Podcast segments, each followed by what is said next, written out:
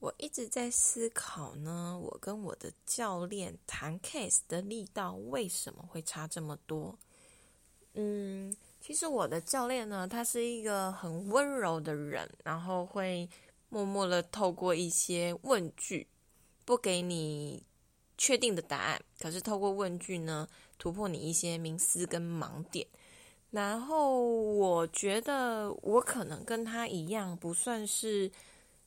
呃，成交力道很强的人，可是呢，不知道为什么我的教练就是很能成交别人。后来呢，我就发现，其实秘诀就只有一个，就是给人安全感。像我这次就是跟呃一个伙伴聊天，他。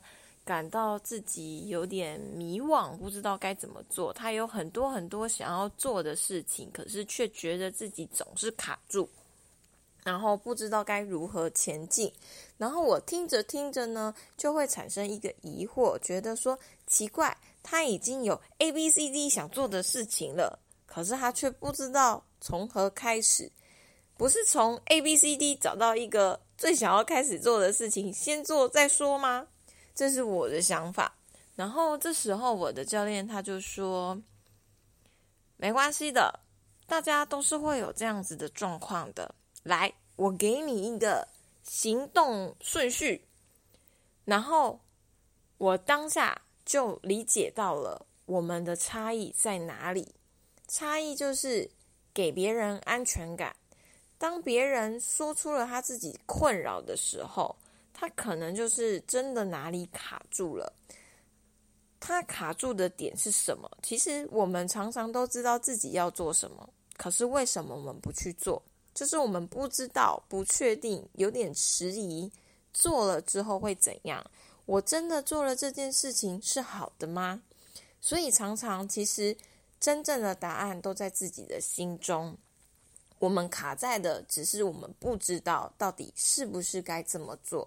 这时候，如果有一个人在旁边听了你说的，然后告诉你没关系，就做吧。其实那是可以带来很大很大的安心的。我记得我之前有听过一个非常令我震撼的呃案例。那这个案例呢？却是透过像是 IBM 这种大家的公司所实际上说出来的面试的技巧，这个面试官呢，可能就会问你个问题，就是说，今天有一个情况就是这样子的：如果你的主管很多个主管跟你问说。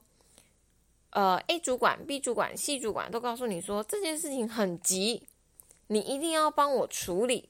那你身为一个下属，你要怎么回答跟解决这件问题呢？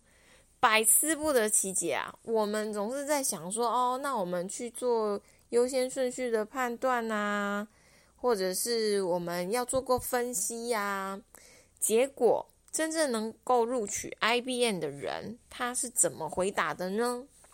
他只是轻描淡写的一句说：“主管要的不过就是个安全感罢了嘛。”结果他就录取了。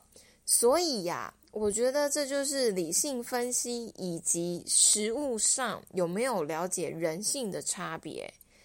如果同理心去思考、分析我们自己心里真正想要的东西，你会发现很多问题它其实不是真正的问题，它需要的只是一个安心感。